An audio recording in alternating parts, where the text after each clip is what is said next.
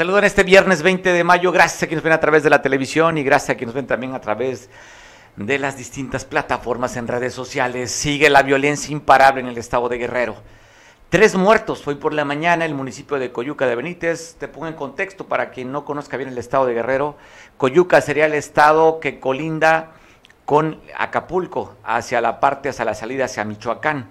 Es un municipio hermoso, Coyuca de Benítez. Y allá, en ese lugar, está nuestro compañero Oscar, que nos va a comentar qué fue lo que pasó en el transcurso de la mañana, donde se reporta un triple asesinato en Coyuca. Oscar, ¿cómo estás? Buen día, te saludo. Buenas tardes. Eh, saludo ahí a todo tu auditorio. Pues sí, efectivamente, hoy por la mañana, 7 de la mañana, pues se encuentran ahí tres personas asesinadas, una de 23 años, otra persona aproximadamente de 33 años y uno está en calidad de desconocido. Lamentablemente, pues estos hechos no pueden quedar apartados de, de las notas. Oye, pues bueno, eh, creo que por eh, ahorita no tenemos mayor información más que la que tú estás comentando y estaremos las imágenes en pantalla de estos tres cuerpos. Por supuesto, como son imágenes sensibles, estamos digitalizando las mismas, pero el reporte es que hay tres muertos asesinados de bala con impactos en la cabeza y aún sin identificar los tres cuerpos, ¿verdad, Oscar? Sí, trae el caso ahí, ya, ya están las investigaciones por el Ministerio Público. Ok, ya la, entonces la, la Fiscalía General del Estado está investigando los hechos. Sí, claro. Bueno. Ya, ya, ya tomaron carta, son muy celosos de, de, la información y qué bueno para que las investigaciones sí lleguen a un, a un esclarecimiento de los hechos. Pues, de, este, de los hechos. Oscar, pues gracias por el informe. Pues estaremos todavía una horita más si ya logras tener un poco más de datos sobre eh, si hay entidad de estas tres personas, de dónde eran, si, los si eran originarios del municipio de Coyuca de Benítez o eran de otro lugar. Si hay más datos, nos avisa si estamos al pendiente, Oscar.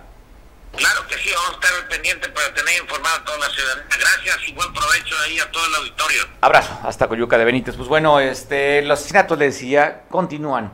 Otro muerto también en la Costa Grande, pero esto fue en el municipio de Petatlán, en San Jeronimito. Hay una persona que conducía una Mazda blanca, la C3, pues le, lo agredieron a, a balazos. Se bajó de la camioneta intentando ir. Y pues bueno, no fue suficiente la corretiza, lo alcanzaron y lo asesinaron. Esto fue en el municipio de Petatlán, le decía, en San Jeronimito, esta población que está rumbo a Ciguatanejo pasando la cabecera municipal. Estamos viendo las imágenes del vehículo, cómo quedó después de haber sido balaseado. Y el conductor del mismo vehículo, pues bueno, caería muerto a manos de sicarios que lo asesinaron ayer por la noche allá en Petatlán. Pues agradezco mucho que pueda platicar con nuestro amigo, compañero, el vocero de la Fiscalía General de Estado, Enrique Castillo. Enrique, ¿cómo estás? Te saludamos. Gracias, Mario Revilla. Un saludo a los amigos de Cable Costa. Fíjate que el día de, el día de ayer, te quiero comentar, Mario, hubo un evento en la mar de interesante, por ahí tenemos una fotografía, eh, un evento interesante en donde la Secretaría de Seguridad Pública del Estado eh, da a conocer un programa muy interesante, pero antes de ello hace un, excelente trabajo, una serie de videos, un reportaje, eh, eh, vamos a llamarle un, un telereportaje, en el cual la, el equipo de eh, zooterapia, digamos, porque hay equinoterapia, canoterapia, etcétera, eh, hace una presentación de primero de cómo se trabaja con los niños menores y menores de edad en el sentido de cómo recibir la energía de un, de un caballo o cómo tratar eh, la caricia de un perro, sobre todo con niños de problemas de autismo, de ciertos problemas de salud y, y muy humano, ¿eh? muy humano. Yo le voy a pedir a la producción, le voy a pedir a la secretaría que envíe a Cable Costa eh, una serie de, de, del programa completo, porque como spot están excelentes. Y luego, en otra parte del video, se habla de compañeros policías que han tenido accidentes eh, y que han sufrido pérdidas de, de, de, de, de, brazos o de la salud misma. Entonces, pues sí habría, habría que, tomarlo en cuenta, porque sí, sí, el lado humano de la Secretaría y más que nada del gobierno del Estado, eh, que ya es un gobierno de un pensamiento horizontal, o sea, femenino, eh, interesante, como la gobernadora, te lo voy a comentar, la gobernadora al final del video que duró como 40 minutos, pues lloró, lloró de la emoción de ver y comentó algo muy interesante la, la, distinguida señora. Comentó que su hijo, que es un niño menor de edad, cuando sea grande le dijo que quiere ser policía, ¿no? Como todos los niños quisimos ser o bomberos o policías, ¿no? En este caso... O guachos también, ¿no, Enrique? O guachos. O bueno, sí, al final, al final pues sí. No, pero fíjate que de niño, lo más que nada, era bomberos, ¿no? Pero, pero ya después, por la cuestión de, de la influencia familiar, pues ya empezamos a marchar en la casa y este va directamente al cuartel, ¿no? Pero en este caso la gobernadora se portó muy muy muy sensible, ella lo confiesa, lloró en el, en el video, porque vio eventos muy muy fuertes de, policías que perdieron un, brazo y sin embargo continúan eh, dándole duro a, la vida, ¿no? Entonces sí, yo te voy a invitar y voy a mandar, voy a pedirle a, la Secretaría de Seguridad Pública que comparte con, con Cable Costa ese excelente trabajo de un, de eh, cineasta, no tengo el nombre aquí, pero... Aparicio creo que se apellida, ¿no? este, Rafael Aparicio. No, no, no, un trabajo excelente, de mucha calidad y muy buen material. Incluso comentaba el señor que la Secretaría de Seguridad Pública va a echar a andar un programa de teatro eh, con actores de la policía, ¿no? Para que vayan espacios donde las compañías de teatro normal no, no, no quieren ir o no pueden ir y este una compañía de teatro compuesta por elementos de la Secretaría de Seguridad Pública del Estado de Guerrero se pone ya en, el proyecto. Pero sí, sí, e, es algo que yo quise comentar contigo, Mario, en mi carácter de vocero en la Fiscalía, porque estoy muy orgulloso de, haber eh, observado y visto, sobre todo, ver la sensibilidad de la, de, la fiscal, de, de, la gobernadora y de varios eh, actores, actrices políticas, digamos, de diputados, etcétera, muy emotivo, la verdad sí, se sintió, se sintió la buena vibra de, la gobernadora, no, no se vieron poses políticas ni nada.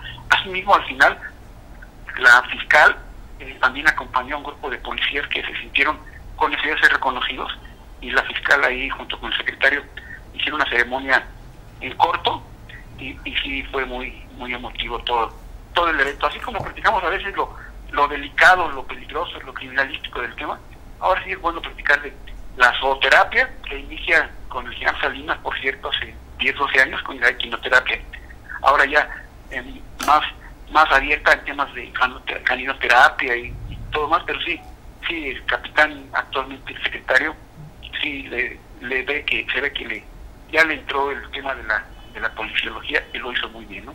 Pues bueno, vamos a, ojalá que eso que nos estás prometiendo, las imágenes que nos pudiesen mandar para documentar sí, video parte de lo que tú estás hablando, Enrique. Te mando un abrazo. Feliz fin de semana, Enrique. Gracias y buen viernes. Ya el cuerpo lo sabe, empieza a hacer movimientos un tanto cuanto extraños y empieza a dar un poquito de sed de la mala, ¿no? Pero Oye, sobre todo los movimientos son de la parte del ombligo para abajo, ¿no? En la cadera. Sí, sí, sí, el, el, pelvis empieza a buscar ya la, yo decía una vez, dije la disco, y que me corrige mi nieta, no, ya es el antro. Es el antro. Bueno, para el cadereo, oye, para el cadereo, para bailar un bambo, un mambo horizontal, Enrique. ¿Qué, qué, parece? ¿Qué, qué, haz de cuenta que no te oí. ¿Qué, qué, qué, dirían nuestros padres si le decimos, papá, voy al antro, ahorita vengo? Hijo. No, pues bueno. ¿No? Híjole, pues que es, ha cambiado el lenguaje. Pues te mando un abrazo, Enrique. Feliz fin de semana. Cuídate, cuídate tápate el pechito, cambios de temperatura que pueden afectar con esas olas de calor y luego entras al aire acondicionado. Hablando, oye, hablando y poniéndonos en contexto de cómo estamos ahora nosotros, ¿en qué momento? Sí, sí, mucha gente está ahorita, hay un, hay una, pues no hay que decir pandemia porque suena muy feo, pero sí, mucha gente está enfermándose por ese tema de salir del aire al calor. Perfecto, Enrique, cuídate, abrazo fuerte, Chilpancingo. Abrazo, abrazo. Pues bueno, fíjese lo que sucedió, un accidente automovilístico trágico, supuesto en la autopista del Sol, a la altura del puente de Jalustoc. Allí el resultado de este accidente fatal, un muerto y cuatro personas lesionadas.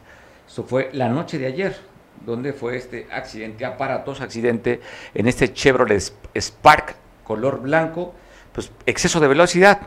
Es normalmente lo que sucede cuando se rebasan los límites bien dice ahí 110 kilómetros por hora, pero los que conducimos no respetamos límites de velocidad y esto sucede lamentablemente. Un muerto y cuatro personas lesionadas en la autopista del Sol.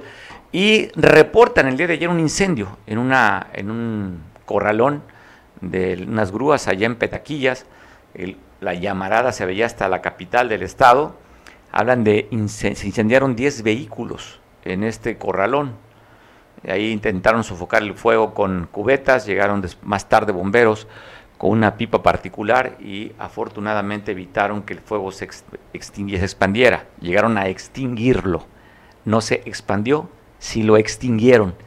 Los tragahumos de Chilpancingo llegaron a hacer esta labor importante para evitar que este incendio afectara más a los bienes de los particulares que están ahí en este corralón llegando a la capital del estado por la carretera federal que comunica Acapulco con Chilpancingo. No se reportan lesionados, como tampoco se reporta la causa que originó el incendio, si fue por las altas temperaturas o si fue por provocado este incendio. Y te cuento que un compañero periodista de, la Costa Chica está diciendo que fue amenazado por elementos de la Fiscalía General del Estado.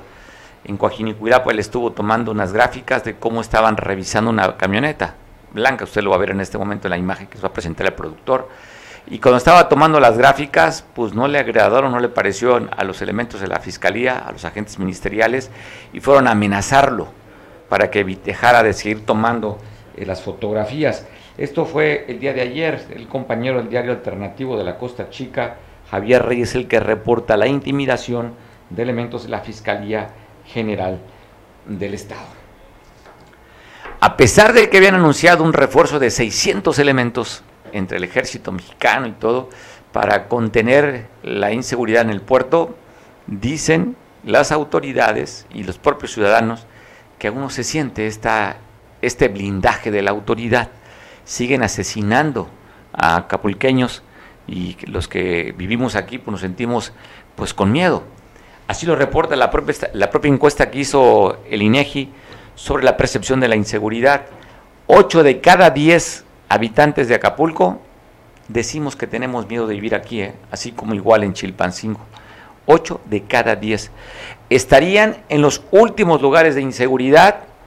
Fíjese de esta lista de ciudades urbanas, Acapulco y Chilpancingo. Así estaríamos hablando más o menos de cómo estamos con el tema de la inseguridad, a pesar, le decía, que habían dicho que llegaban 600 elementos para tratar de contener la inseguridad en el puerto. Si bien es cierto, se han disminuido las cifras desde la anterior administración estatal, con Héctor Asturillo y con el fiscal Jorge Zulés de los Santos, pues bueno, aún todavía seguimos estando dentro de las 12, 12 estados con mayor índice de violencia como estado.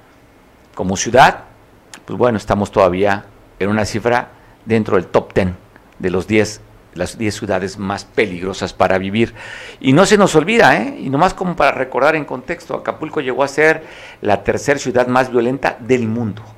A pesar de que en Siria había en ese momento combates, pues Acapulco estaba en tercer lugar a nivel mundial de número de fallecidos. Es que han disminuido, si bien es cierto, pero siguen estando altas las tasas y los índices de inseguridad, a pesar, le decía, a pesar del refuerzo. Y lógicamente, el refuerzo se mandó en el contexto del tianguis turístico, que arranca a partir de mañana, ¿verdad? Arrancaría.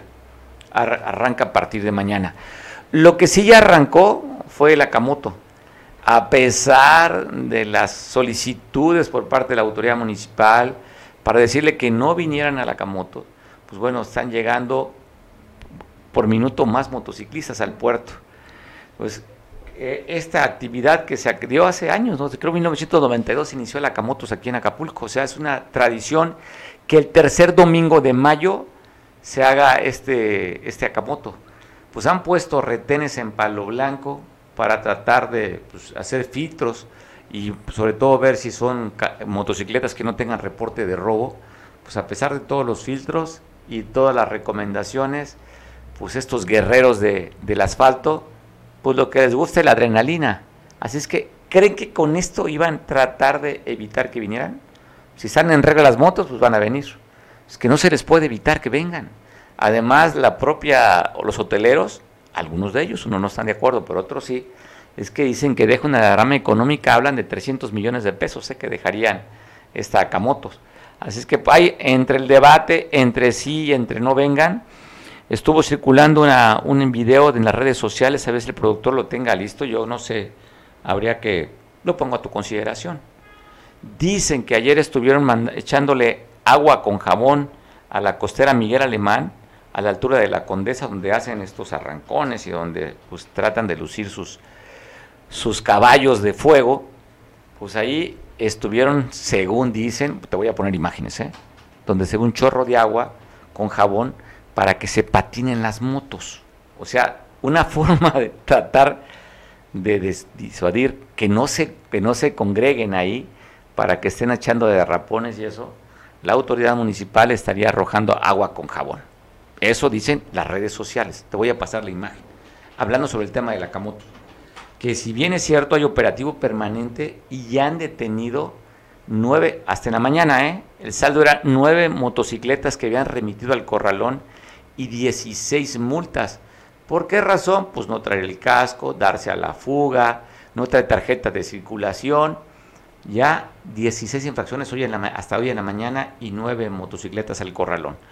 Pero la imagen que te voy a compartir en cuanto la tengamos listas para usted es estas imágenes que ayer se las mandamos al productor, que son estas, mire, vamos a verlas. De, en la costera, a la altura de la Condesa, cerca del Hotel Fiesta Americana, están arrojando agua con jabón. Alguien dice que es criminal, pero pues bueno, usted tendrá, mire, ahí están las imágenes. Ahí se puede apreciar. No, anoche no llovió, por supuesto. Esa agua es un agua que pues la lanzaron ahí. Vamos viendo imágenes. ¿eh? Esto fue el día ayer por la noche. Estamos viendo justamente en la Condesa donde estaba el, o donde está todavía el bonji, más o menos ahí estamos viendo exactamente en el bonji. Están las motos ahí en doble fila y ahí estamos viendo cómo, cómo está escurriendo el agua y vamos a tener ahorita, se ve, ¿no? La imagen donde está lanzando el agua, ¿verdad, productor? ¿No? Ahí está, ¿cómo no? Ahí está. Mire. Están, parecen bomberos que son, ¿no? Pues parecen bomberos, están lanzando agua en la costera. Extrañamente, extrañamente, porque esa agua deberían lanzarla en el zócalo de Acapulco. ¿Ha ido usted últimamente a un lado de catedral? Bueno, no sé, ahora no es la catedral, no, es la iglesia de la paz, en el zócalo de Acapulco. Huele espantoso, está súper sucio el, ahí la, el zócalo de Acapulco. La plancha del zócalo, esa agua hace falta ya para que se pongan a lavarla y la ponen en la costera, cosa extraña. No han dado el reporte de por qué están lavando la costera. ¿Había necesidad? No. Donde se hace falta, esa agua hace falta en muchas partes de Acapulco. En las, hay casas que no tienen agua y mira, las desperdician en la costera. Hablan de que es para evitar que estén los motociclistas ahí y no estén derrapando las motos. Es una forma, ¿eh? Sí tiene jabón, ¿eh? ¿Verdad? Se ve blanco. ¿No? Se ve blanco, entonces. Pues ahí están las imágenes. ¿Qué opinión tienes tú? Ahí está el jabón. Ahí está el jabón. Es lo que estamos viendo, imágenes de noche de la costera Miguel Alemán, donde los cibernautas están subiéndola y diciendo, oiga, pues no se vale que hagan esto. Y donde dice que no se vale tampoco es el presidente de la Asociación de Hoteles y Empresas Turísticas del Estado, Alejandro Domínguez, en el que no se puede tapar el número de homicidios. O sea, no se puede levantar la alfombra y echar la basurita abajo. No, recuerde que fue una solicitud que hizo los medios de comunicación la alcaldesa Belina, que no se hable mal de Acapulco, sino cómo se vende el camello. Hay que hablar bien de él y ponía en comparación que en Cancún los medios de comunicación calladitos y que aquí habría que hacer lo mismo, lo mismo los medios de comunicación, no dar a conocer los muertos. Qué posición tan ridícula, ¿no? Pero bueno, dice el presidente, no se puede tapar el número de muertos. Así es que hay que dar las cifras a conocer de cómo está la violencia. Si no, la autoridad que por sí es negligente y si no decimos las cosas que están mal, ¿usted cree que quiera corregirlas? Pues ¿para qué? Si todo parece que estuviera bien, pero no está bien. No está nada bien como los que protestan hoy allá en el Boulevard de las Naciones, policías del Instituto eh, de Policías Auxiliares del Estado de Guerrero, Lipay, se pusieron a protestar porque no les han cumplido con sus demandas. Pues hasta ahí llegaron los antimotines para quitar a sus compañeros policías y dejen de bloquear esta importante avenida por donde llega el acceso los viajeros de avión y también esta zona tan importante como es la zona diamante. Pues ahí se pusieron a bloquear, Ya lo habían hecho anteriormente, no es la primera vez que lo hacen los del IPAE. Otra vez se vuelven a poner y los antimotines les dicen, oiga muchachos, pues no rompamos el orden, pues somos para cuidar y respetar la ley y ustedes no pueden estar haciendo estos desmanes. Es que, con permiso, a un lado y te voy a tener que empujar de manera cariñosa con mis toletes y con mis escudos. Ahí está la imagen de hoy por la mañana para quitar a, los, a la protesta de policías del IPAE porque estaban simplemente estorbando a la circulación. Imágenes, quiero compartir contigo las imágenes de la gobernadora del estado a través de un video, parte de las actividades que tiene la gobernadora y la compartimos para ti. Te la voy a poner ahorita. Como también te voy a comentar más adelante que ahora un suicidio, pero en San Jerónimo. hemos documentado suicidios en Atoyac, municipio hermano a San Jerónimo y vecino. Pero hoy voy a platicar un poco más adelante con Julio César Damián, nuestro compañero corresponsal de la Costa Grande, que está en San Jerónimo, para que nos documente este evento de un suicidio en San Jerónimo. Cosa extraña. Y tenemos una entrevista también de una psicóloga que da su punto de vista el por qué. Y no sabemos, ¿eh? pero recuerda que el post-COVID, algunos nos da depresión ¿eh? y ansiedad. No sabemos si a la causa el tema del post-COVID, este número, este incremento de suicidios. No se sabe. Vamos a escuchar al especialista un poco más adelante, pero antes te comparto las imágenes de la gobernadora.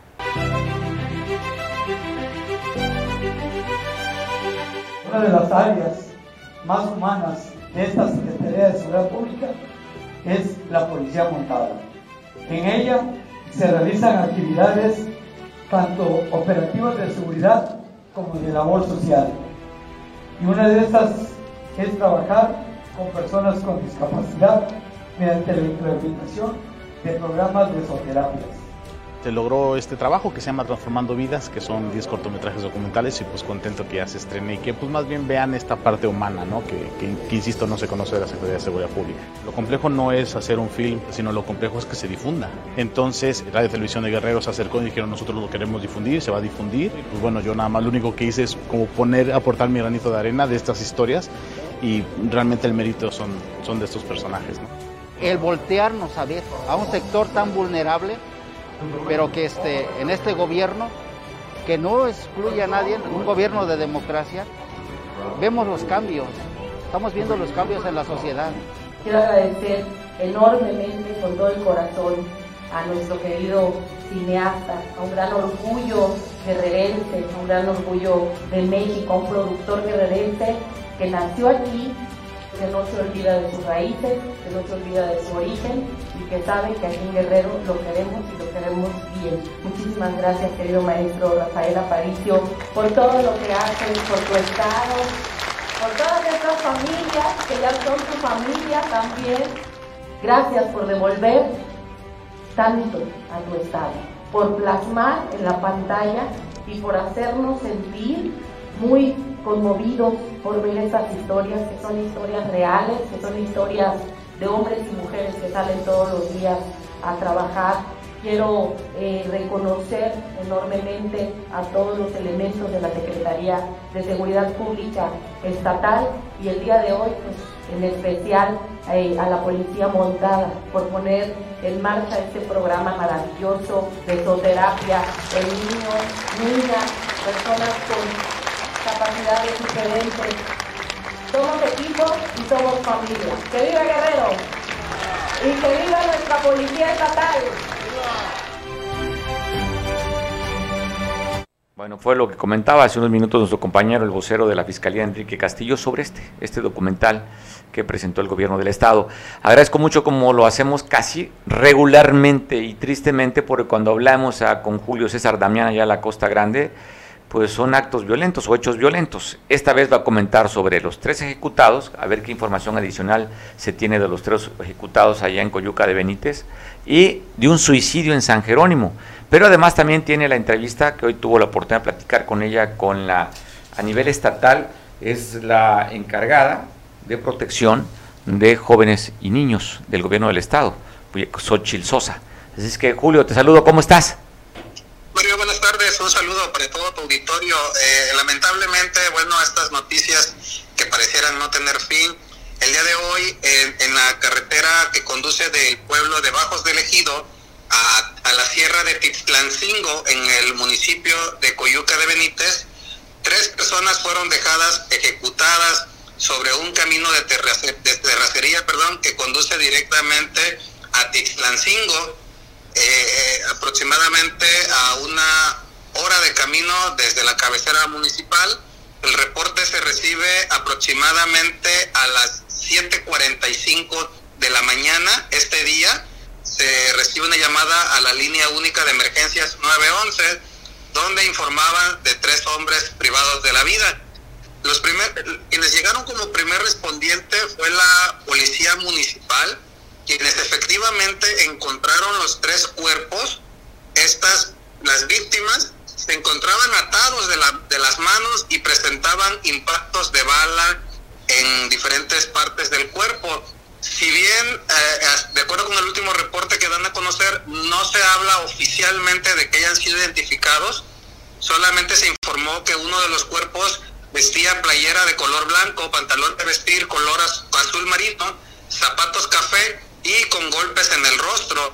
El segundo cuerpo vestía una playera de color guinda, bermuda café, sandalias color negro. Y el tercer cuerpo eh, vestía una playera de color verde y un pantalón de mezclilla color azul. En el lugar se encontraron cuatro casquillos de bala calibre .223. Este calibre pertenece al rifle de asalto AR-15, así como otros dos casquillos calibre 9 milímetros. Eh, la policía municipal acordonó el área para que personal de la Fiscalía General del Estado, los policías ministeriales y peritos del Servicio Médico Forense llevaran a cabo las diligencias de campo ahí en el lugar del crimen, Mario. Ni identidad ni nada se tiene aún todavía de los, de los muertos, ¿verdad? De momento no, se habla de una trascendencia, pero no es oficial de que pudieran ser de la comunidad de Aguas Blancas de Coyuca. Se hablaba fuertemente hace unos momentos de eso. Sin embargo, ese dato todavía no ha sido confirmado por las autoridades, Mario. ¿Han reportado familiares de Aguas Blancas desaparecidos?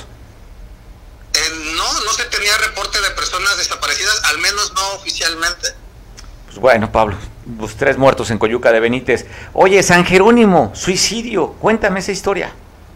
Así es, Mario. Eh, lamentablemente ayer durante la tarde-noche se reporta otro, un suicidio en la región Costa Grande. Ahora sucede acá en San Jerónimo, la cabecera municipal de Benito Juárez, vecino del municipio de Atoyac, donde sobre esta calle que lleva a lo que era la Calagua, esta calle que conduce también a la preparatoria número 23, Jacob Nájera. Sobre esta calle, eh, dentro de una vivienda, justamente en la habitación de una adolescente de nombre Nicia Fernanda, esta adolescente de apenas 17 años de edad pues fue encontrada Mario eh, colgada de una cuerda que, ataba, su cuello y de una viga de la, de la habitación. Eh, fue encontrada por familiares quienes de inmediato llamaron al número de emergencias, acudió personal de la policía municipal, ayudaron a, descolgarla, le, le brindaron los primeros auxilios e incluso eh, en aras de poder tratar de reanimarla, la llevaron de urgencias al Hospital General Doctor Juventino Rodríguez en el municipio de Atoyac. Sin embargo, no pudieron salvarle la vida a esta menor de edad que, de acuerdo con personas cercanas ahí al círculo social, a su círculo social, incluso había cambiado la transcripción en su chat en, estos en estas aplicaciones de mensajería donde había colocado la, transcripción Hoy descansaré y más tarde pues es encontrada en estas condiciones, Mario. ¿O alguna carta póstuma que haya dejado? No se sabe oficialmente, eh, eh, se sabe que la familia ha utilizado algunas de sus redes sociales, incluso han dado a conocer el deceso. Eh, el, cuerpo incluso fue trasladado a la ciudad de Chilpancingo, donde va a ser velado pues eh, al parecer la familia es originaria de la ciudad capital, Mario. Oye, pues bueno, qué dura, qué tragedia. Esta tragedia que está reportando en el barrio de Corea, como le conocemos allá en San Jerónimo. Así es, así es. Pues duro, duro el tema. 17 años tenía esta jovencita que decidió irse por la puerta falsa, Julio. Oye, ¿platicaste tú con una funcionaria estatal? Me imagino que tiene que ver algo con este caso. Eh, sí, el, día de hoy Consejo Municipal, eh, eh, perdón, el Sistema de Protección Integral de Niñas, Niños y Adolescentes en el municipio de Tecpan, evento que fue presidido precisamente por la secretaria ejecutiva de este organismo del gobierno del estado. ella es Xochitl Sosa Rumbo, quien concedió una entrevista a los medios de comunicación y aquí hablaba de estas acciones que está llevando a cabo el gobierno del estado en pro de la protección de niñas, niños y adolescentes en los 81 municipios de Guerrero y se le preguntó particularmente eh, de, de esta situación que prevalece aquí en la región Costa Grande, específicamente en el municipio de Atoyac, Mario, donde hasta este momento se han registrado oficialmente por lo menos ocho suicidios en lo que va de la actual administración y donde un porcentaje de estas víctimas pues son menores de edad. Entonces, eh, lo que comenta Xochitl Sosa es que eh, específicamente en Atoyac no se ha integrado este sistema de protección integral, pero dejó muy en claro, precisó que la responsabilidad recae en los diferentes municipios. Estamos hablando en el sentido de que debe de haber campañas de salud mental porque la población ante el, alarmante incremento de suicidios eh, en este municipio ha estado pidiendo campañas de salud mental para la prevención de este tipo de situaciones. Entonces ella comenta que esta responsabilidad, independientemente de que exista o no exista o no exista este sistema de protección en los municipios, pues los municipios deben trabajar eh, en, en este sentido. Y lo digo así textualmente, que más allá de la formalidad, más allá de ir a tomarse la foto para anunciar que se está trabajando en la materia, más allá del protocolo, se tiene que tomar cartas emergentes en este sentido para prevenir y evitar que la cifra aumente. Tenemos la entrevista, Mario, y esto fue parte de lo que dijo la secretaria ejecutiva Xochitl Sosa Rumbo. Oye, ¿y logra identificar los motivos o por qué se están suicidando? Es un tema del post-COVID, es un tema de que estuvimos en encierro dos, los meses que hemos estado, eh, la presión social. ¿Ella tiene algún dato que le pueda llevar como para tratar de hacer políticas públicas en materia de salud y evitar los suicidios, alguna línea telefónica en caso de se sientan desesperado alguien que puedan apoyar? No nada más mandar la responsabilidad a los municipios. Ella menciona, Mario, que en estos momentos están recabando apenas la información de los 81 municipios para, porque ella eh, puntualiza que en cada municipio la situación que viven los menores de edad, niñas, niños, adolescentes, es contextualmente diferente. Cada municipio tiene una condición particular. Mencionaba el caso de esta violencia que sufren los menores de edad en el puerto de Acapulco, que dice también es una situación que les ocupa y eh, entonces ellos están en este momento recabando la información para direccionar esta, esta estrategia que se va a llevar a cabo en los, en los municipios. Y referente al tema de la responsabilidad, este sistema de protección a niños es precisamente un órgano colegiado en el que participan diferentes instituciones, desde la Secretaría de Salud, a través de las diferentes jurisdicciones en las diferentes regiones del Estado, como los ayuntamientos, los sistemas municipales y algunos otros organismos que conforman este cuerpo colegiado, Mario, y que son, eh, que son dependencias a las que las familias tienen que recurrir en caso específico eh, de en, cada caso específico que se tenga que atender, Mario. Pues perfecto, pues presentamos ¿no? la, la entrevista que te concedió, concedió a los medios de comunicación en la, hoy por la mañana esta funcionaria estatal, Julio. Sí, claro, adelante. Te saludamos, Julio, gracias por el trabajo. En la actual administración se han registrado por lo menos ocho suicidios, donde un gran porcentaje son incluso adolescentes ¿Haría algún, alguna medida emergente específicamente en Atoyac? en el sentido, perdón, de que la ciudadanía ha pedido campañas de salud mental y no se han llevado a cabo. Hemos tenido pláticas ya con algunas autoridades del municipio de Atoyac. ¿Todavía no se instala ahí el sistema? Pero no, no, todavía no lo hemos instalado. Esperemos que ya próximamente lo instalemos, ya sea de manera virtual o de manera presencial y comenzar a trabajar con ellos. La responsabilidad es, eh, la administración, eh, aún sin la instalación del sistema, para comenzar a trabajar en la materia no es de manera forzosa que lo tengamos y la coordinación con nosotros también. O sea, sí ha habido eh, la comunicación con ellos y eh, están comenzando a trabajar también ya en un plan de acción, que es lo fundamental. Más allá de la fotografía, más allá del protocolo de que tengamos el día de hoy la instalación, cada uno de los municipios tiene que elaborar un plan de trabajo, un plan de acción para poder abordar cada una de las problemáticas. ¿Se podría considerar ya Atoyac entonces desde antes de instalarse el sistema como un foco rojo en el Estado? No como un foco rojo, realmente todos son prioritarios, todos son prioritarios. Y aun cuando no sean del conocimiento público, eh, la incidencia en diferentes aspectos que hay que atender, todos presentamos problemáticas y todos son relevantes. No existe uno que importe más que otro. La, infancia de Guerrero y la adolescencia de Guerrero importa eh, de manera igualitaria en todos los sentidos y en todos los espacios geográficos. Okay. Muchas gracias. ¿Me, repite su nombre completo y cargo? Licenciada Xochitl Sosa Rumbo, secretaria ejecutiva de Cipina Guerrero, Sistema de Protección Integral de Niñas, Niños y Adolescentes. Muchas gracias. Muchas gracias. Secretaria. Agradezco mucho que me tome la llamada para poder platicar después del anuncio que hizo el presidente Andrés Manuel López Obrador de la contratación de 500 médicos cubanos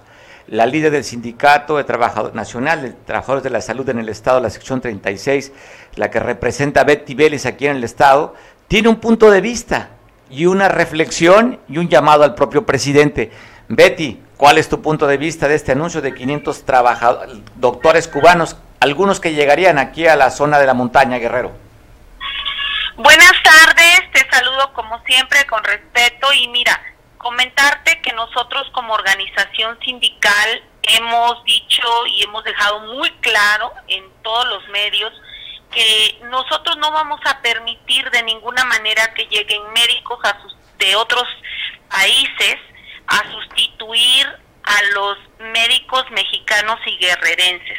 Primero los guerrerenses, en este caso en el estado de Guerrero, y después los demás. Es decir, si los espacios después de haberles ofertado un buen salario, como lo están haciendo con los cubanos, y haberles dado garantías laborales, haberles dado garantías eh, de seguridad, por supuesto que si aún a pesar de todo eso no hay quien se vaya, ejemplo, a Catepet o a la Sierra Tlacotepet, entonces ya podemos sentarnos a ver otro esquema. Pero mientras eso no suceda, no podemos permitir. ¿Qué sucede en este momento que dicen, bueno, es que eh, le estamos ofreciendo a, a los médicos mexicanos y guerrerenses si no se quieren ir a esos lugares apartados? No es que no se quieran ir, lo que sucede es que no les están pagando bien. Les dan 4.800 pesos a los médicos generales que están en la montaña pues imagínate, 4.800 pesos no le alcanza ni para sus gastos de renta y de comida. Entonces, lógico que no se van a querer ir, pero si tú le ofreces los 40 mil o 50 mil pesos que traen los cubanos, lógico que se van y claro que hay, claro que hay. También cuando vinieron los cubanos la vez pasada, a través de Médicos Sin Fronteras, eh, ¿qué sucedió? Que los presidentes municipales les dieron alimentos y les dieron dónde vivir. Entonces, esas son cosas que no hacen con los, con los mexicanos y con los guerrerenses. Entonces, ¿qué tenemos que hacer? Pues buscar esas, esas eh, situaciones en favor de los trabajadores para que puedan irse a las comunidades y dar esa atención. Yo confío mucho en los médicos guerrerenses que se quieran ir a esas comunidades bajo esos esquemas que acabo de comentarte. Hoy el presidente habla que van a, dar la apertura para las solicitudes de esas plazas. Sobre todo que se van a dar las solicitudes de esas plazas, primero sentar al 40% del total de las de las matrículas de las universidades privadas y públicas de Guerrero que egresan de medicina, que no tienen empleo, en este momento, primero que les oferten bajo esas garantías a todos los guerrerenses y estoy segura que los espacios se van a recortar y si no es casi al 100% que van a estar cubiertos los lugares. ¿Tú tienes el dato de cuántos lugares están sin médicos en el estado? Bueno, si hablamos de médicos generales, tenemos un aproximado entre 16 y 22 eh, unidades de salud, si hablamos de eh, médicos generales. Si hablamos de especialistas, pues sí, prácticamente los especialistas de las unidades, de, las, de los centros comunitarios, de los hospitales básicos comunitarios, donde están, digamos, en la zona de la montaña y la sierra y, y los lugares apartados de las costas, de la costa chica y costa grande, claro que ahí estamos hablando de que pues a veces sí tenemos al anestesiólogo, pero no tenemos al cirujano, o tenemos al cirujano y no tenemos al anestesiólogo, o tenemos al pediatra, pero no hay ginecólogo. Y entonces no está un equipo multidisciplinario en cuestión de las especialidades que se requieren en estos hospitales. Por lo tanto, los requerimientos estamos hablando de que tenemos 32 hospitales básicos comunitarios y en ellos yo diría que un 80% no tiene la cobertura completa de la plantilla en cuestión de especialidades. Betty, cuando dice que no permitiremos, ¿tienes trazado alguna ruta en caso de que se insista en que vengan médicos cubanos y no guerrerenses? Claro, por supuesto no podemos los guerrerenses permitir que se les dé trabajo a gente de fuera. Eso no lo podemos permitir de ninguna manera cuando tenemos gente. Si no tuviéramos, entonces claro que sí, aperturaríamos para los demás, porque finalmente en el mundo todos somos hermanos. Pero, ¿qué sucede? Que primero los nuestros, y los nuestros son los guerrerenses, y los nuestros son los mexicanos. Primero que se les dé a ellos, porque pues aquí nacimos, aquí crecimos, aquí estudiamos y queremos servir a nuestra sociedad. Pues Betty, ¿qué te han dicho los médicos desempleados después de este anuncio? ¿Has platicado con estos? No, están muy molestos, muy molestos por esas declaraciones que ha venido haciendo el presidente y por esas decisiones, porque cómo es posible que se les oferten mejores condiciones a gente que esté fuera de tu país, a, la gente de tu país, por Dios, ¿en, qué cabeza cabe esto? Entonces creo que, que tenemos que ayudarnos entre mexicanos y en este caso entre guerrerenses y están muy molestos. hay una indignación de los médicos por esta situación, sobre todo porque si hacen ustedes un análisis, tenemos en la montaña más del 80% del 100% de todos los médicos contratados eventuales que están ganando 4.800 pesos y ahora los nuevos que llegó el INSABI llegaron con 16.000 pesos, cuando los de 4.800 pesos tienen más de 10 años trabajando para la sociedad guerrerense. Y entonces esas injusticias pues no podemos permitirla, no podemos. ¿Por qué no les ofrecen a los de mayor antigüedad? ¿Por qué no ofertan eso? Entonces ahí está esas injusticias que no podemos permitir y por eso pues eh, hoy la, los médicos todos se están uniendo y yo hago un llamado a todos los médicos a que nos unamos todos los desempleados para ir a solicitar el empleo al presidente y a los eh, a todos los directivos, pues para que les den empleo primero a los mexicanos y luego, porque muchos médicos pues se van al extranjero porque no encuentran aquí, pero allá de qué trabajan, no trabajan de médicos, trabajan de lo que haya, entonces de limpiando carros, de, haciendo casas, eh, trapeando, entonces creo que no nos merecemos ese trato los mexicanos ni los guerrerenses.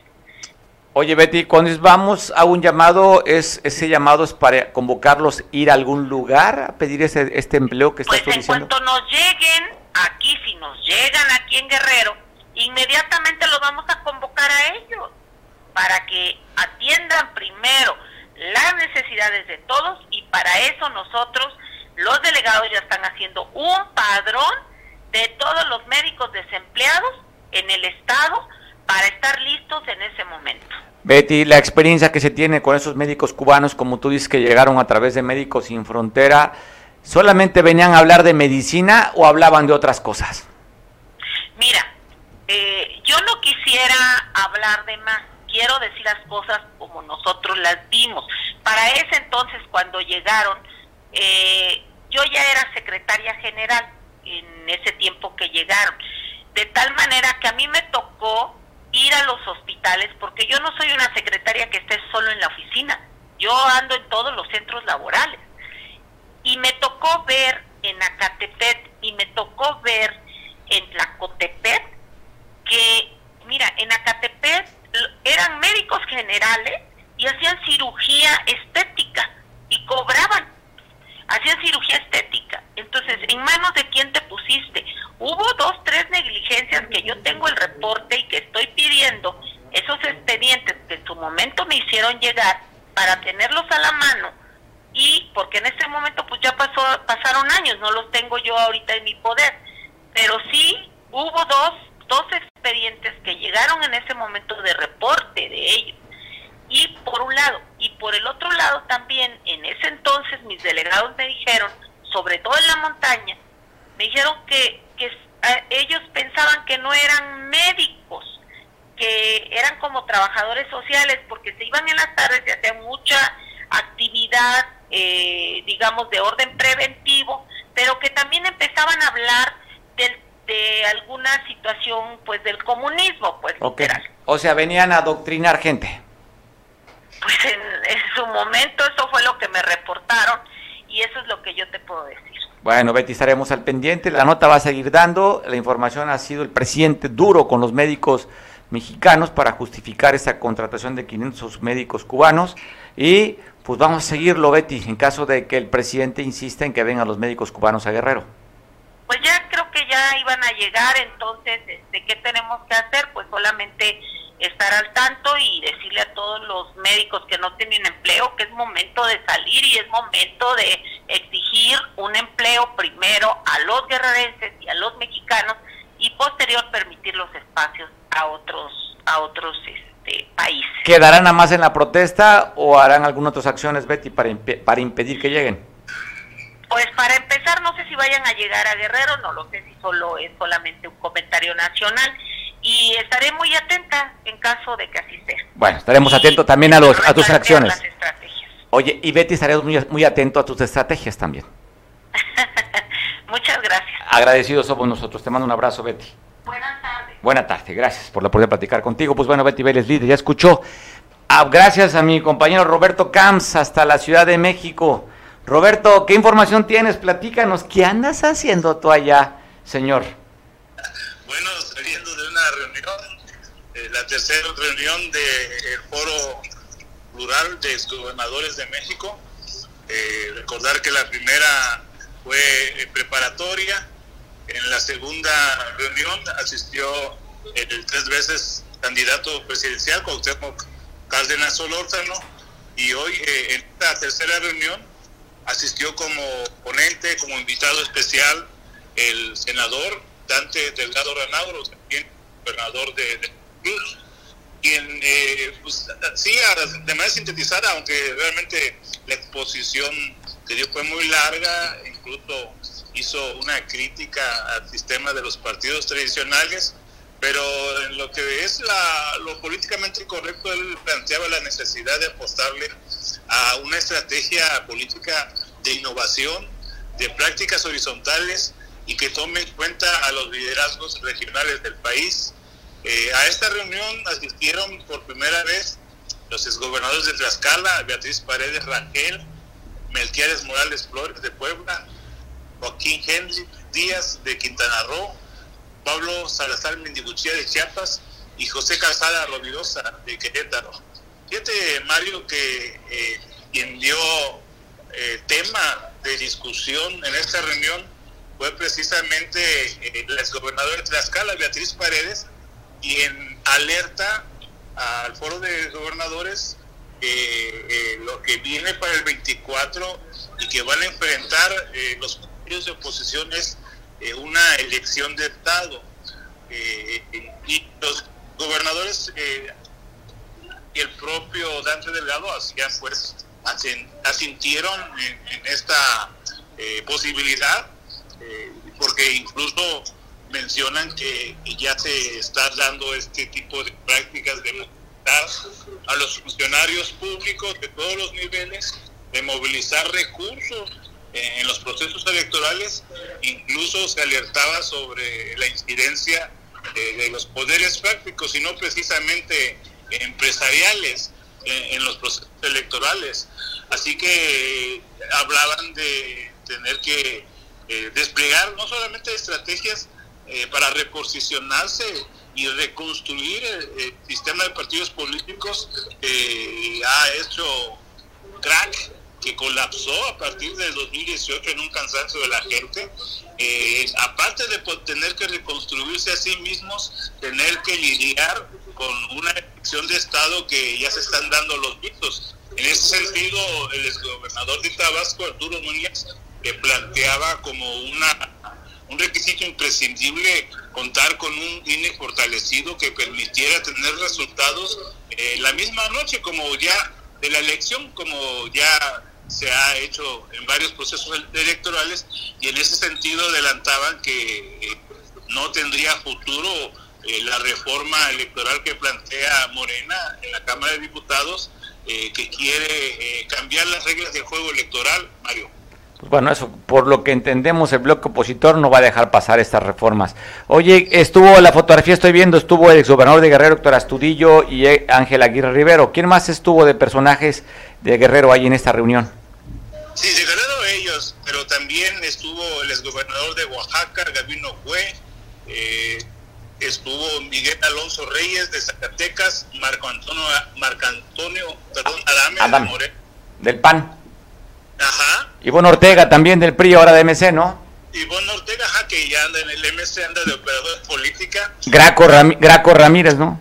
Graco Ramírez, eh, realmente fue una eh, ronda de análisis eh, muy interesante, eh, donde lo que intentaban ellos era ponerse de acuerdo y, y, enamorarse mutuamente porque se veía a un Dante Delgado muy convencido de seguir en la ruta solitaria que ha decidido y que le ha dado buenos resultados al obtener la gubernatura de Jalisco y de Nuevo León, así como capitales y él hacía una exposición de cómo eh, tanto PRI como PAN, PRD no se diga. Bueno, eh, oye, PRD apenas si mantuvo el registro y MC creo que trae un 9% a nivel nacional. Sí, sí, él, llegó pues a presumir su crecimiento, pero también eh, se hablaba de que para poder enfrentar la elección del 2024 tendrían que eh, considerar esa posibilidad de los gobiernos de coalición y lo que planteaba el exgobernador Ángel Aguirre era que pues antes de hablar eh, de posibles alianzas eh, era mejor construir un proyecto de qué, países que se, que se desea, cuáles serían los mecanismos de cada partido para fortalecerse luego, luego plantear a los equipos de trabajo y por último pensar en candidaturas, o sea, la clásica de que primero el proyecto y después el candidato.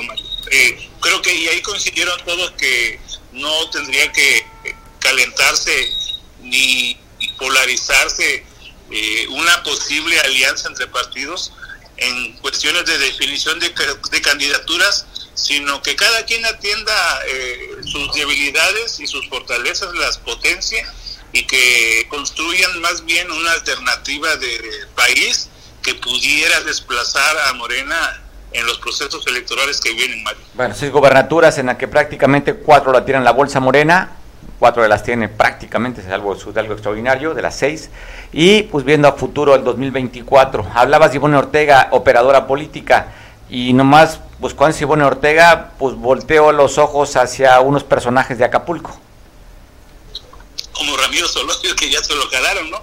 como como otro como otros priistas que están por brincarse también cambiar al, naranja. Sí, eh, es obvio que Morena, eh, perdón, que el Movimiento Ciudadano se está nutriendo de liderazgos que de otros partidos, porque esta es la estrategia que trae Dante Delgado en todo el país de reconocer a los liderazgos regionales y darles eh, el espacio al movimiento ciudadano con una eh, innovación en las formas de conducirse ante la sociedad. Y bueno, decir que Movimiento Ciudadano, eh, bueno, en Acapulco sí gobernó ya, pero que no tiene la carga de desgaste por haber sido gobierno, gobiernos estatales o, federal, y que todavía pues es una marca relativamente limpia. Eh, aunque ya ah, le han pegado mucho al gobernador de Jalisco, pero que está saliendo todavía eh, como posible candidateable a, la presidencia de la República. Entonces, se, hace el análisis de que como Movimiento Ciudadano está convirtiendo en, una alternativa ah, para los electores en función de que no tiene este desgaste que sí tienen PRI, PRD, PAN por haber sido gobiernos. Bueno, parece interesante tu análisis. Te mando un abrazo. Feliz regreso. ¿Ya vienes para Guerrero? No, todavía vamos a trabajar otro rato y más en la nochecita nos regresamos. Bueno, disfruta la ciudad. Te mando abrazo, Roberto. Igualmente, buenas tardes. Gracias, pues desde la Ciudad de México reportando. Se escuchó en esta reunión de gobernadores, la tercera que hacen de manera formal. Habían hecho una preparativa, esa es la tercera reunión en la que estuvo como ponente el líder de MC, Dante Delgado, es gobernador de Veracruz, estuvo en el bote, estuvo en la cárcel Dante algunos años, sale como el ave fénix para hacerse, convertirse en águila y ahora pues es el águila del movimiento ciudadano. O sea, de la ceniza, águila. Un águila cabeza calva, por cierto. Agradezco mucho, como siempre, a nuestra colaboradora ciudadana, responsable y con un alto valor civil, a cual me siento orgulloso de ser su amigo Julia Alonso. Julia, ¿cómo estás? Hola, buenas tardes, este Mario. Aquí trabajando. Qué bueno, qué gusto me da. ¿Qué reporte tenemos esta semana, Julia? Mira, eh, mi reporte de esta semana es que la avenida escénica eh, Miguel Alemán tiene, está destrozada. Para empezar, Easy, una, una este, televisora o no sé. Una empresa de telecomunicaciones. Ajá, metieron fibra óptica, la ranuraron y solamente le medio taparon ahí y entonces causan muchas, muchas, este, muchos problemas a las personas que transitamos por ahí, se te ponchan las llantas, se te salen bolas, ocasionan accidentes.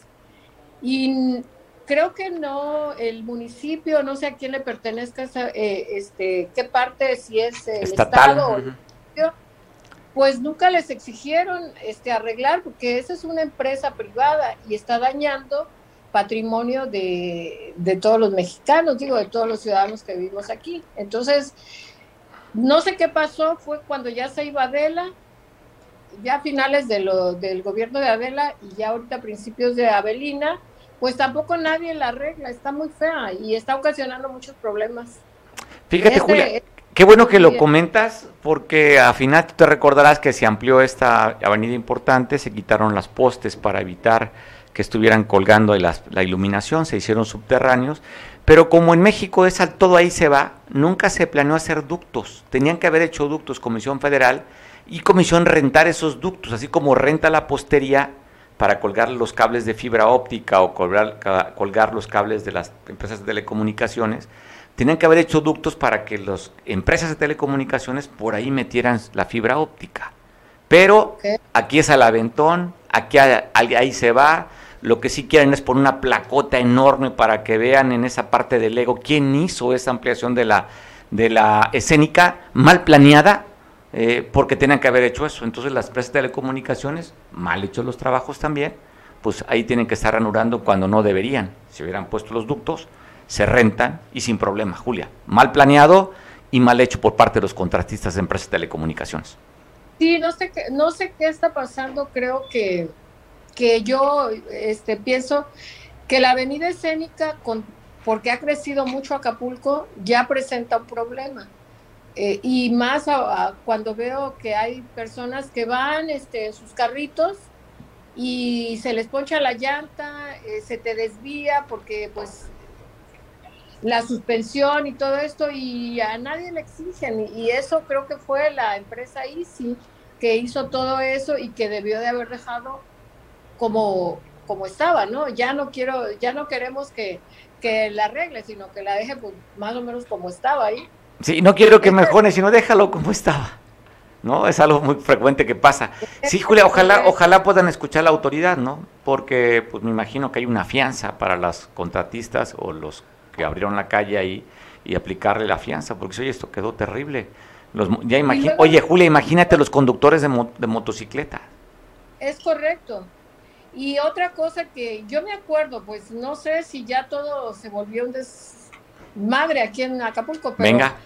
yo y amo Acapulco y quisiera que estuviera mejor, ¿verdad? Pero veo unos espectaculares, antes te prohibían este, todo lo que fuera espectaculares o que aferrara la, la vista tan hermosa de la bahía de Acapulco, pero ahora tienen espectaculares, este, tienen hasta antenas de televisión, de car unas antenas enormes y así. Entonces sí sería bueno que la, que la licenciada Avelina pusiera atención en eso, porque es afea todo, es, es, es contaminante para, para lo bello de Acapulco. Es contaminación visual, inclusive en Ciudad de México, en el periférico, retiraron mucho los espectaculares justamente porque no daba un buen espectáculo visual, contaminan. Entonces, pues bueno, es una solicitud que haces tú como ciudadana, que no, yo no, no, lo había registrado, ¿eh? yo creo que muchos no registramos eso. Ya estamos tan acostumbrados a verlo que, pues bueno, es normal, es, pa es parte de la decoración de la avenida. Que, que quiero comentar, Mario, así rápido. Venga. La violencia en Acapulco está terrible. Da tristeza, te voy a decir por qué, porque cada vida que se pierde no se puede reparar.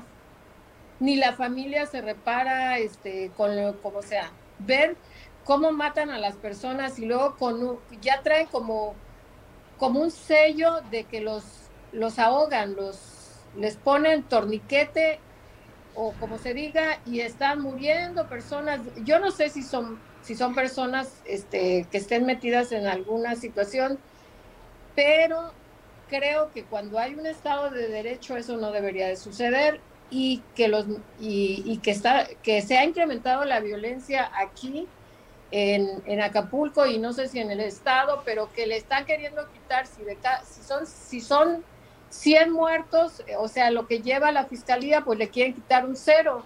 Nada, quitándole el cero, o no sea, cambia. no van a solucionar el problema. El problema tiene que ser solucionado de raíz. Tiene que haber más eh, conciencia de, de, parte de las autoridades y más conciencia de parte de nosotros los ciudadanos. Como yo decía de la basura en una ocasión, digo, está mala comparativa, pero si tú no tiras basura en la calle, tú ordenas, pues vas a tener una ciudad limpia. Si tú como, como familia también este, estás más pendiente de, tu familia y te acerca, si hay un gobierno humano y te acercas más, yo creo que vamos a mejorar, pero ahorita la violencia es terrible y no sé si a una señora la mataron ahí por la, esa iglesia yo antes iba mucho, la de Mozimba, y vendían, vendía aguas y está ahí una foto donde la mataron vendiendo aguas en la calle y sí sabes que eso eso como ciudadanos no podemos hacer la vista para otro lado. No la podemos hacer. Tenemos que que no sé, que hacer algo. Pues bueno, lo, lo, que estás haciendo es importante, hacer hacerlo visible el problema y decir, "Oiga, autoridad, tienen que hacer algo." Los 600 elementos que mandaron para reforzar, que se van a ir pasando el tianguis seguro, pues no ha, no ha disminuido los niveles de violencia en el puerto. Ah, y la autoridad, oye, y la autoridad sabe quiénes son los generadores de violencia, ellos saben quiénes son. Y que les digan, por ejemplo, a, a, con todo el respeto, yo entiendo que, como dice el presidente, todos tienen derecho y lo que dijo, sí, pero si yo estoy trabajando y soy un militar o un agente de la Guardia Nacional o de aquí de la Secretaría de Seguridad Pública, dejen el teléfono, por favor, porque parece un programa que antes había de, de un gato y un ratón. Estaban pasando lo, los, los criminales y ellos están así como tú ahorita en tu teléfono. Justamente, justamente. manejando información, manejando información. Oye, está, oye, están los militares en el retén, los ves y están acá, los policías con el celular. Y muchos trabajos te prohíben. En muchos trabajos te prohíben traer celular, en muchos trabajos, para que no te distraigas. Y porque estamos en redes sociales y estamos mandando mensajitos. Estamos en Suiza, eso es lo que digo. Digo, a lo mejor en Suiza y ay, pues no hay nada, pero aquí. Gracias por el balconeo, Julia. Justo estaba viendo en el monitor que no estaba al aire y tú, ahí está, mira, con el celular. Gracias, Julia. Te mando un abrazo. La próxima semana platicamos nuevamente. Pero ahí está, ahí está el señalamiento de Julia. Tema la escénica que está con estos, estas, este, pues canales mal hechos después de que metieron la fibra óptica y pues el tema de la seguridad que también está, que no para en Acapulco. Julia, feliz fin de semana. Gracias por la participación y gracias y admiro tu valor civil. Gracias, que estén muy bien. Muy bien, gracias. Julia Alonso, pues me despido de ti. Diez minutos casi después de la hora. Espero que aquí al productor y al conductor nos paguen estos minutos de horas extras. Es viernes ya, bendito viernes. Disfruta el fin de semana. Yo te invito para que nos escuches y nos veas el próximo lunes 2 de la tarde. Pues ya sabes, tristemente quisiéramos decirte que hubo un bailable, la poesía del niño, este, eventos sociales, la inauguración de tal. No vivimos en un mundo rosa, vivimos en un mundo de realidades. Y la realidad te la presentamos como es aquí. ¿Quieres ver la realidad? Te veo, espero el lunes a las 2 de la tarde. Feliz fin. Recuerda, mándanos en redes sociales. Tenemos, por cierto, una página web de noticias. www.veonoticias.com.mx. Ahí te puedes enterar de las noticias más relevantes en el minuto que están sucediendo. Nos vemos, disfruta, te dejo en compañía de Julián y en San Marcos, quien nos ve por televisión. Y yo te espero, te vuelvo a hacer la invitación. Dirás, ah, como ching este amigo. ¿Sí? Dos de la tarde el próximo lunes. Feliz fin.